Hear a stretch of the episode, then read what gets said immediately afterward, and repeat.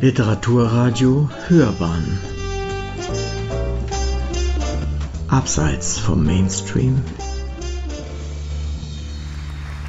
Ja, meine Damen und Herren, ich äh, will Ihnen etwas erzählen über E.T. Hoffmann, sein Leben und äh, seine Bedeutung kurz ansprechen und äh, will dann aus meinem Buch einen kleinen Passus vorlesen, damit das auch zu Gehör kommt, über die Berliner Tage und Nächte von E.T. Hoffmann.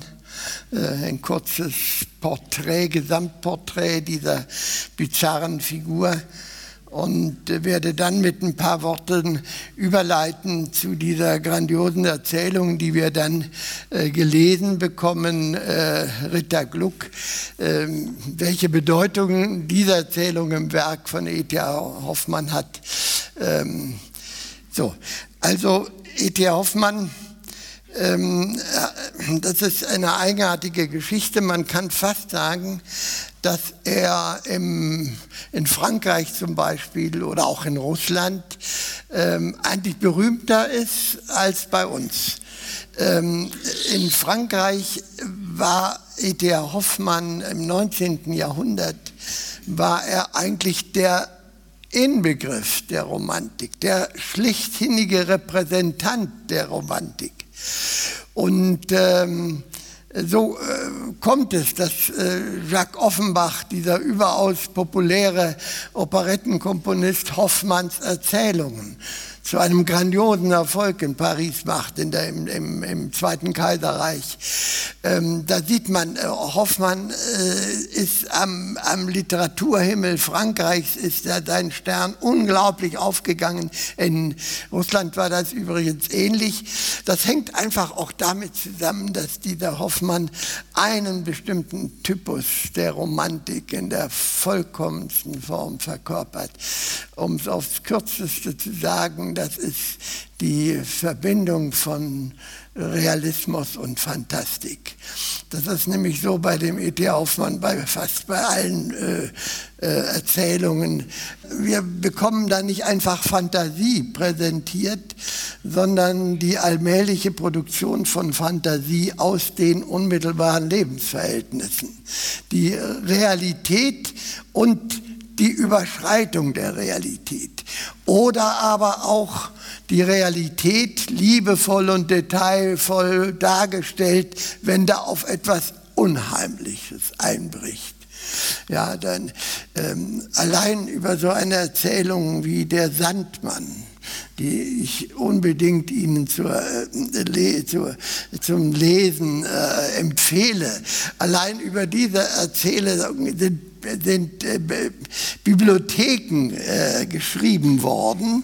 Äh, nicht zuletzt deswegen, weil Sigmund Freud ähm, in einer berühmten Schrift über das Unheimliche an der Erzählung der Sandmann seinen Begriff des Unheimlichen entwickelt hat in einem Aufsatz. Und so ist die ganze Weltszene der Psychoanalyse ist dann über den armen E.T. Hoffmann auch hergefallen. E.T. Hoffmann ist ein, der Säulenheilige der internationalen Psychoanalyse. Das ist auch, auch was Schmeichelhaftes, besonders dann, wenn man bedenkt, dass der E.T. Hoffmann dem vieles wirklich sehr leicht zu schreiben. Äh, und zum Beispiel diese Erzählung, diese, diese gigantische Bedeutung bekommen hat, die hat er zu wesentlichen Teilen in einem ähm, äh, als es ihm, er war Kammergerichtsrat in Berlin, ja, und als ihm eine Verhandlung langweilig war, da hat er das nebenher geschrieben. Ich meine, das finde ich wirklich unglaublich. Da schreibt man so eine Erzählung, um eine Pause, eine, eine Pause zu füllen in einer Gerichtsverhandlung. Da bin ich aber jetzt schon bei dem Hoffmann, der auch zugleich Jurist war. Also Hoffmann, 1776 ist er in Königsberg geboren, da wo jetzt die russischen Atomraketen stehen, äh, Königsberg, äh, jetzt Kaliningrad Äh, meine Eltern kommen auch aus Königsberg. Ich bin sogar in Königsberg noch gezeugt worden, aber äh, dann dort nicht zur Welt gekommen. Deswegen habe ich so eine Anhänglichkeit von daher allein schon zu dem E.T. Hoffmann. Und ähm, er ist ja geboren in einer Juristenfamilie. Der Vater ist früh gestorben und war ein begabtes äh, Kind, fast zwergenwüchsig, ganz klein, wollte nicht wachsen. Ähm, und war irrsinnig begabt wohl, äh, zeichnete, malte, ähm, äh, musikalisch äh, und schrieb schon mit äh, 14, 15 Jahren die ganzen Schubladen voll. Ähm, äh, er hatte ähm, eine, eine, eine Begabung, die, die, die war auch in der Musik. Er begann zu äh, komponieren.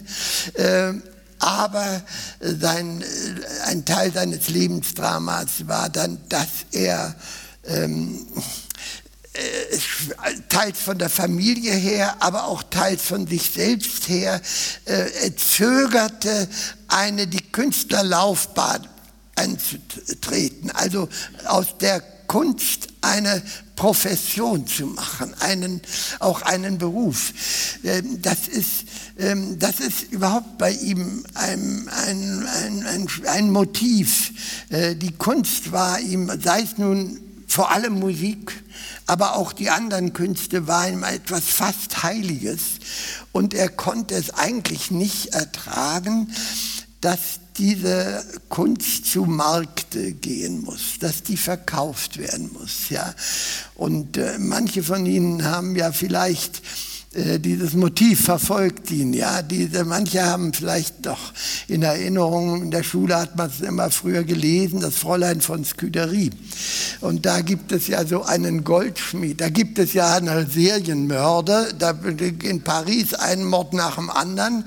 Und da ist das Fräulein von Scudery gewissermaßen die, die Tatortkommissarin. Und was kriegt die da raus? Ein Goldschmied ist der Mörder. Und warum? Der Goldschmied macht so schöne, kunstvolle Geschmeide und er kann es nicht aushalten, diese Geschmeide an den Hälsen von irgendwelchen Damen, sie mögen noch so schön sein, zu baumeln zu sehen. Das ist für ihn eine Entwürdigung und so bringt er sie um. Das ist also eine gesteigerte Art der Publikumsbeschimpfung, die er da äh, äh, durchführt. Aber Sie merken, da ist dieses Motiv, was mache ich mit meiner Kunst, wenn ich die jetzt zu Markte tragen. Damit hat er sich wirklich äh, sehr, sehr schwer getan. Und die Kreislerianer, die wir, äh, wir haben ja einige Texte davon gehört, die in diesen Texten ist immer wieder von dem Leiden eines Künstlers die, äh, die Rede, der sich ausdrücken will, der etwas Vollkommenes äh, leisten will, aber auf ein Unverständnis stößt. Ja, also das ist ein Teil seines Lebensdramas. Er wird erstmal Jurist und ähm, äh, geht nicht, äh, er schreibt aber nebenher, er komponiert nebenher, er lebt aber äh, nicht äh, einen Durchbruch.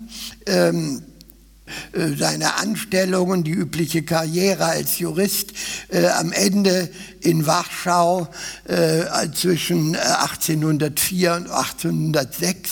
Da, das in dieser Zeit ist Warschau gehörte zu Preußen 1806. Er ist da schöner, hat eine schöne Stelle da am Gericht, im preußischen Gericht in Warschau. Aber Napoleon kommt, Preußen hat gegen Napoleon verloren und Napoleon holt Warschau zurück und es wird dann später wieder nach äh, x Teilungen wird es irgendwann mal wieder die polnische Hauptstadt. Aber für E.T. Hoffmann bedeutet diese Zäsur, deswegen komme ich darauf, bedeutet, dass er jetzt in den, ja, er muss jetzt ähm, versuchen, von seiner Kunst zu leben. Mittlerweile ja, er hat komponiert, er hat, er hat, er hat, er hat Singspiele komponiert. Äh, so richtig geschrieben hat er noch nicht, nur eben für die Schublade, aber eigentlich noch nicht so ein richtiger, äh, richtiger Durchbruch. Da wird er dann in Bamberg zum ersten Mal als Kammermusikdirektor und, und Theaterdirektor und Bühnenbildner und Textschreiber für die Operetten und, und, und wird er also so einen Posten haben. Das geht aber auch nicht lange. Äh, er wird entlassen. Er äh, schlägt sich dann als äh, Musiklehrer durch, ja, in den, bei den besseren Töchtern aus besseren Familien, verliebt sich in eine dieser besseren Töchter aus besseren Familien und das gibt dann auch eine, ein großes Liebesdrama. Darüber hat er dann auch sehr schön geschrieben, ergreifend. ihn hat es auch ergriffen, aber es war alles mit einem recht traurigen Ende. Ähm, ich kürze das jetzt ab. Er, er ist auch in dieser Zeit, er ist dann auch in Dresden und in Leipzig äh, in der Zeit, wo die, die großen Kriege darum, die wüten, in Dresden von Napoleon angegriffen.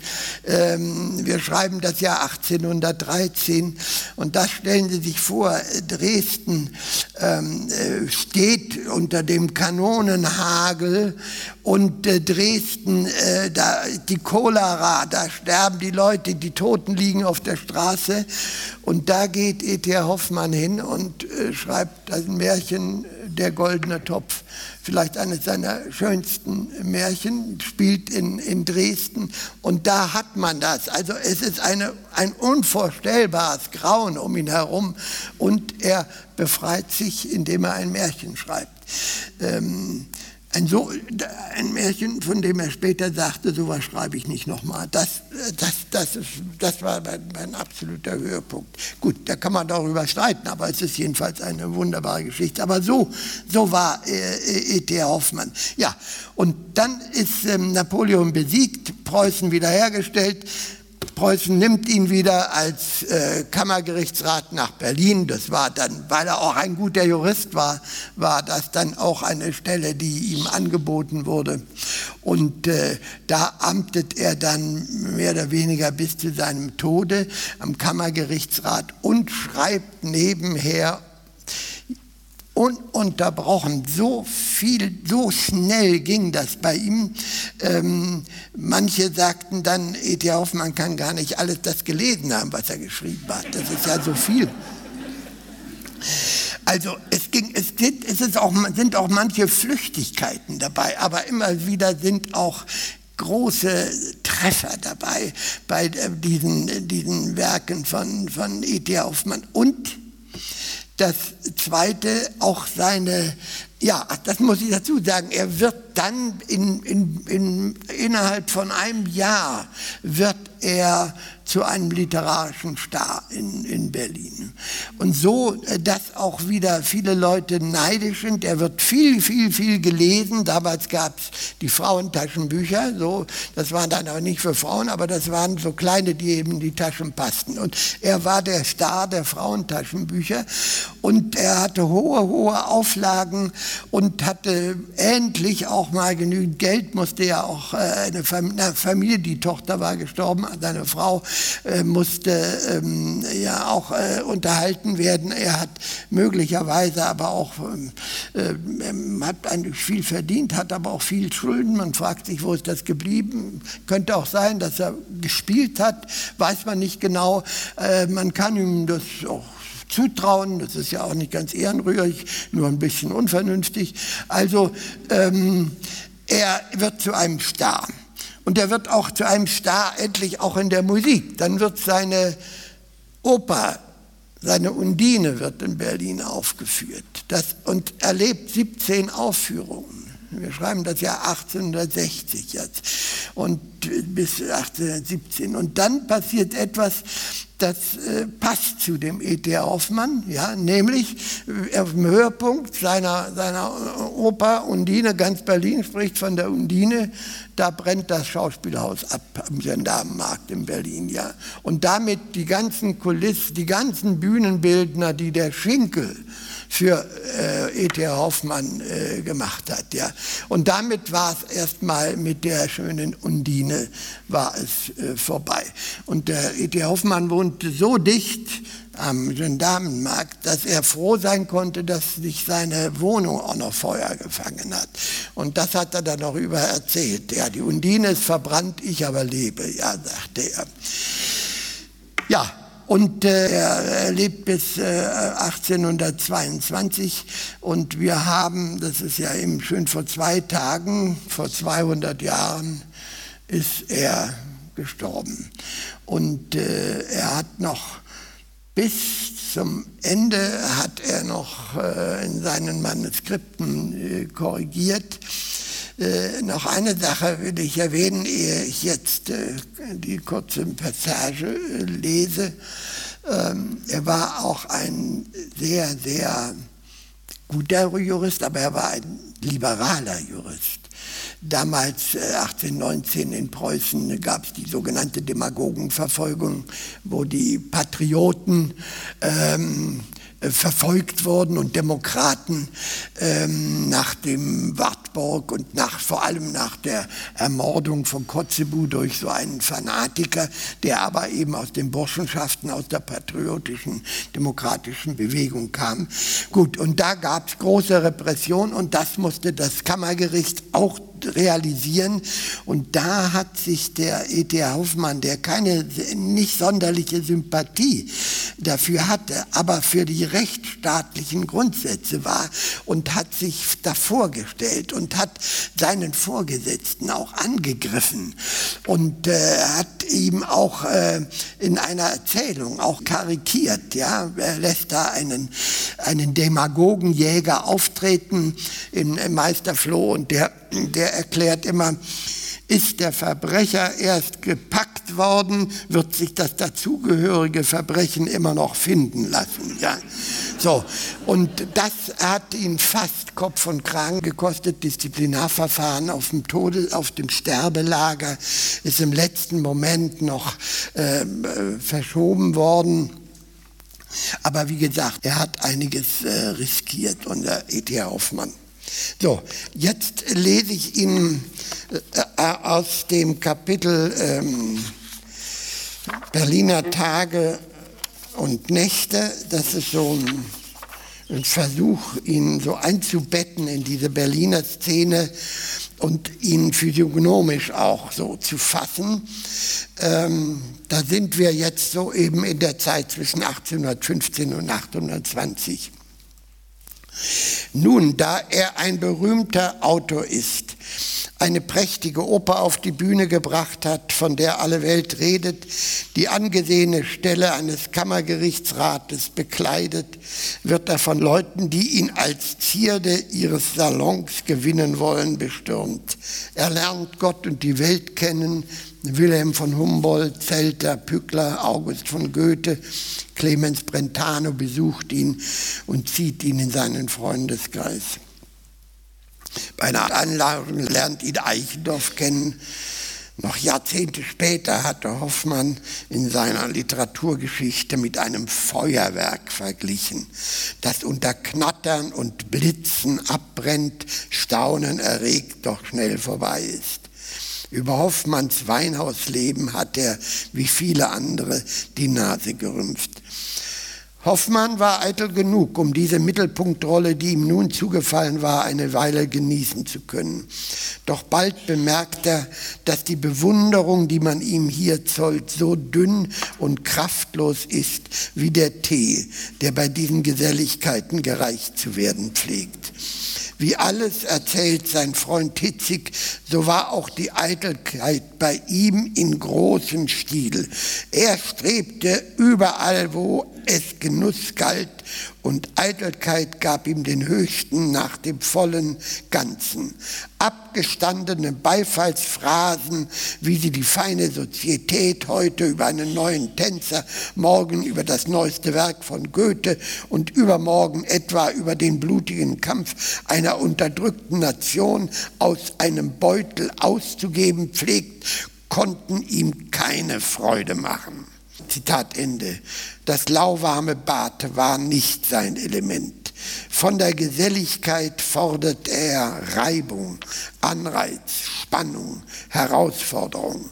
Er suchte nicht das seelenvolle Gespräch, das Aufschließen der Herzen, das gefühlvolle Verstummen. Fürchterlich war ihm der Dämon der Langeweile, wie er das nennt, auch dann, wenn er im Gewande der Gemütlichkeit daherkam. Hoffmann nahm in Dingen der Geselligkeit eine okkasionalistische Haltung ein. Er suchte die Welt um sich her ab nach Anlässen, Gelegenheiten, die das Schwungrad seines Witzes, seiner Einbildungskraft, seiner Fantasie, seiner Gedanken in Bewegung setzen konnte. Dass jemand aufrichtig war und es ernst meinte, war für ihn noch nicht Grund genug, ihm zuzuhören. Es musste noch irgendetwas Besonderes hinzukommen. Gute Absichten, wenn es dabei blieb, langweilten ihn. Er zog die einfallsreiche Lüge der gähnenden Wahrheit vor. Hitzig hat ihn deshalb, also dieser Freund, getadelt. Hoffmann, der mit seinen Gesichtszügen spielte und mit dem ganzen Körper sprach, kultivierte seine physiognomische Aufmerksamkeit. Stets lag er auf der Lauer, den Widersprüchen zwischen Körper und Rede auch bei den anderen zu entdecken. Überhaupt erregte es ihn, wenn die Körper ihren Besitzern aus dem Ruder liefen und ihre eigenen Kapriolen schlugen. So liebte er die Natur in ihrer Selbstpersiflage, ihren grotesken Gestaltungen. Sein eigener, zwergenhafter Wuchs, der mächtige Kopf, das ausgeprägt spitze Kinn, das hatte ihn gezwungen, sich mit den vertrackten Launen der Körperbildung irgendwie gut zu stellen. Allen, die ihn damals erlebten, war seine quirlige Beweglichkeit auffällig.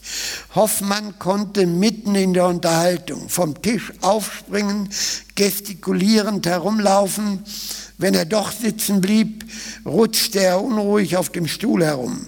Manchmal beugte er sich weit über den Tisch hinüber, fixierte sein Gegenüber, lehnte sich plötzlich zurück, blickte zur Decke, schloss die Augen, riss sie wieder auf, spreizte die Arme.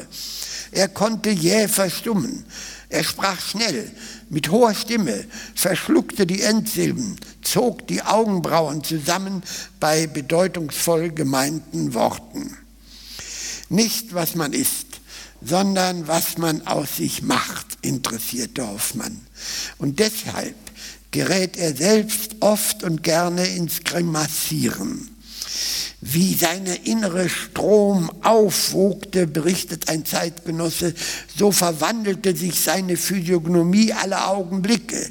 Das kleine, kluge Gesicht war fast immer ein anderes. Zuweilen setzte er sich auch wohl auf einen so weit als möglich von der Gesellschaft entfernten, einsamen Stuhl, um unbemerkt, wie er vermutlich glaubte, seinem Minenspiel alle mögliche Zügellosigkeit verstatten zu können. Hoffmann imitierte gerne, ein Meister der Mimikrie, trieb er dabei die Widersprüche, die er beobachtete, hervor. Als Hoffmann der guten Gesellschaft, in denen man ihn herumreichte, überdrüssig war, da ging er, wie hitzig mit verhaltenem Groll bemerkte, aus den Teesalons in das Weinhaus, sich den Grundsatz aufstellend, dass, wenn man Kunstgenüsse habe wollen, man sie an öffentlichen Orten für sein Geld besser finde als in Privatzirkeln, für beschwerliche Kratzfüße und dass die Gesellschaft in der Weinstube vor allen übrigen den Vorzug habe, dass, wenn sie einem nicht gefiele, man weggehen könne, wenn man wolle, ohne dass es der Wirt übel nehme. Das ist der Polymythiker Hoffmann. Da sitzt er, erzählt Geschichten und hält sich die Fluchtwege offen. Komme einer, ihn festzunageln. Er geht und bleibt, wenn es ihm Spaß macht. Allerdings ist er ganze Nächte geblieben, unzählige Nächte. Und dabei hat er so viel getrunken, dass seine Zechschulden, als er starb, auf 1116 Reichstaler angewachsen waren. Der Wirt jedoch verzichtete auf das Eintreiben der Schuld. Er wusste, dass sein Stammkunde Hoffmann ihm die Neugierigen in hellen Scharen ins Lokal gezogen hatte. Gut hat er an Hoffmann verdient. Wie trank Hoffmann? Hitzig hat es anschaulich erzählt. Man denke hierbei nicht etwa an einen gemeinen Trinker, der trinkt und trinkt aus Wohlgeschmack, bis er lallt und schläft. Gerade das Umgekehrte war Hoffmanns Fall. Er trank, um sich zu montieren. Dazu gehörte anfangs, wie er noch kräftig war, wenig, später natürlich mehr. Hoffmann trank und vertrug viel. So manche Gefährten zogen sich schließlich von ihm zurück, weil sie, wie beispielsweise der Komponist Schmidt, den physischen Exzessen des Trinkens und des nächtelangen Zusammenhockens nicht gewachsen waren. Hoffmanns Tageslauf war überaus strapaziös. Vormittags arbeitete er im Kammergericht, zweimal die Woche war Gerichtstermin, mittags aß er meist außer Haus, schlief am frühen Nachmittag, ging spazieren, dann schrieb und komponierte er, abends besuchte er oft das Theater und die Oper.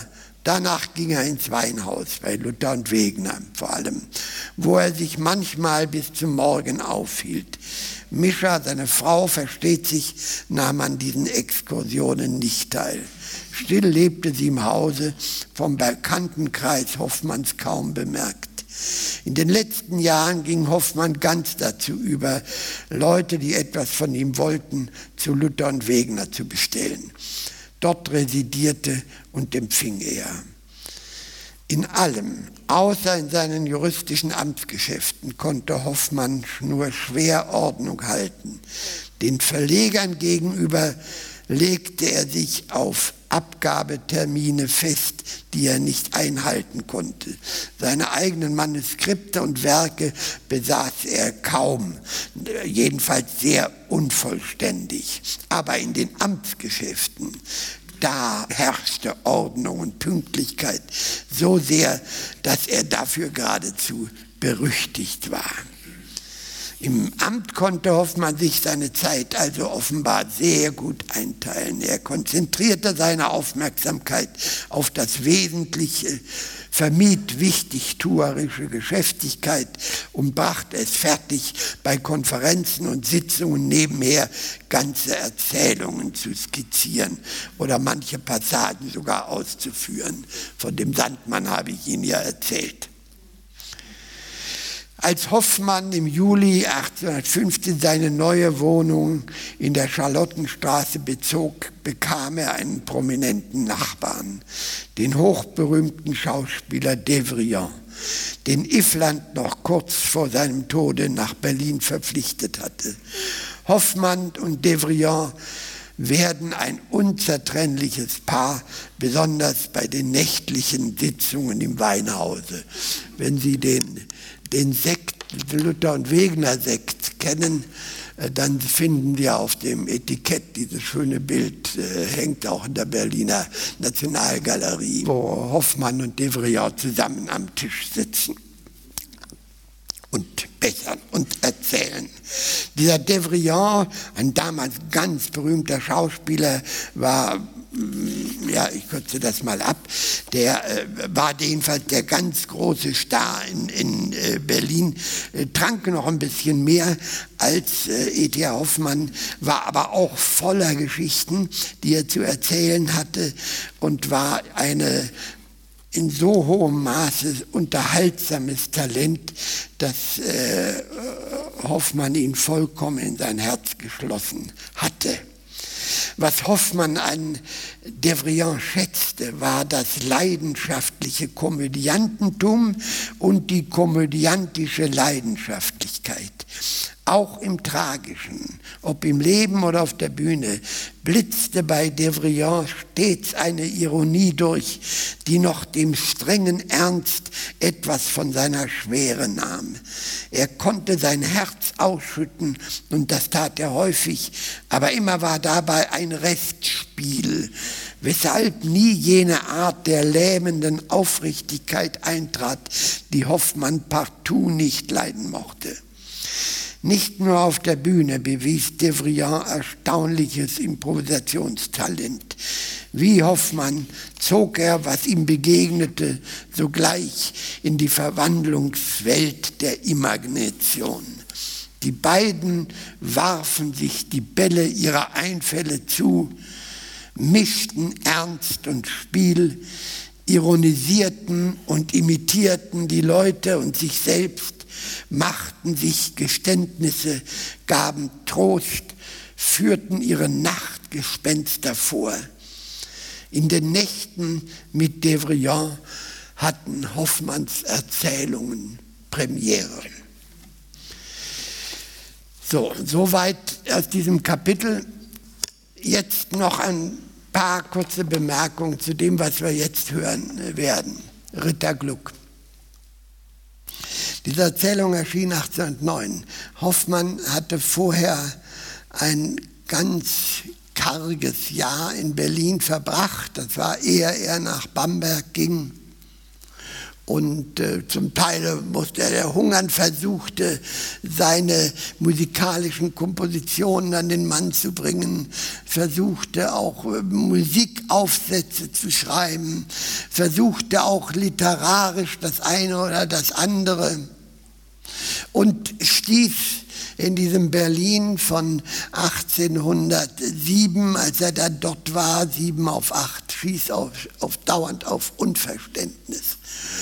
Und da kommt er also jetzt nach Bamberg und diese, diese Erfahrungen in, in, in Berlin, der, dieser kurze, relativ kurze Aufenthalt in Berlin und dort in der Kunstszene, in der Musikszene zu landen, nicht landen zu können, diese Erfahrungen, diese schmerzhaften Erfahrungen, die mussten aufgearbeitet werden. Und da fiel ihm eine Geschichte ein, eine, ähm, eine Situation, äh, ein Erzähler trifft einen seltsamen Menschen, der, dem es offenbar genauso geht, wie es ihm gegangen ist in Berlin, der nicht respektiert wird, der nicht entdeckt wird, der, von dem man nicht erkennt, was er ist. Was ist das für ein Mensch?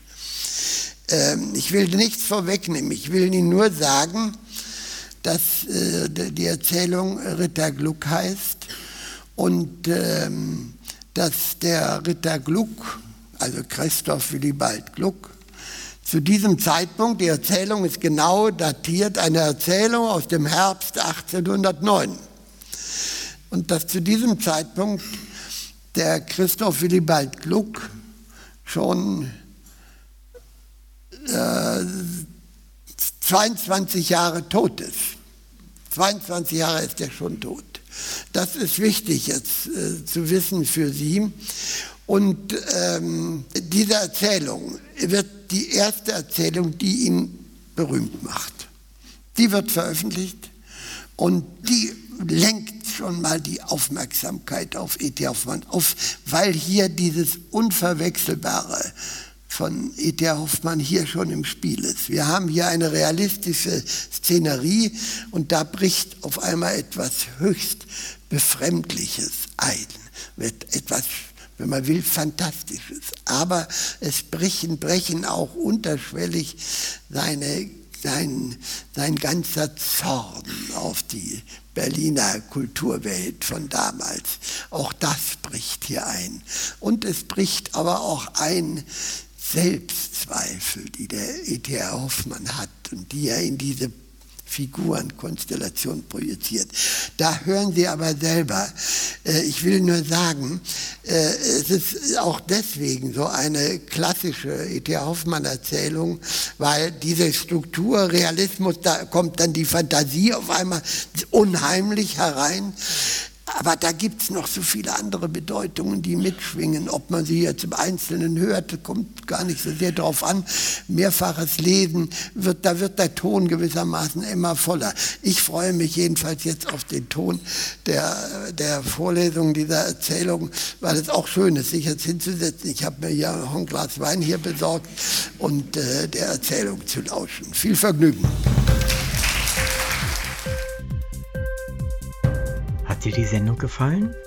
Literatur pur, ja, das sind wir. Natürlich auch als Podcast. Hier kannst du unsere Podcasts hören. Anchor, Spotify, Apple Podcast, iTunes, Google Podcasts, radio.de und viele andere mehr.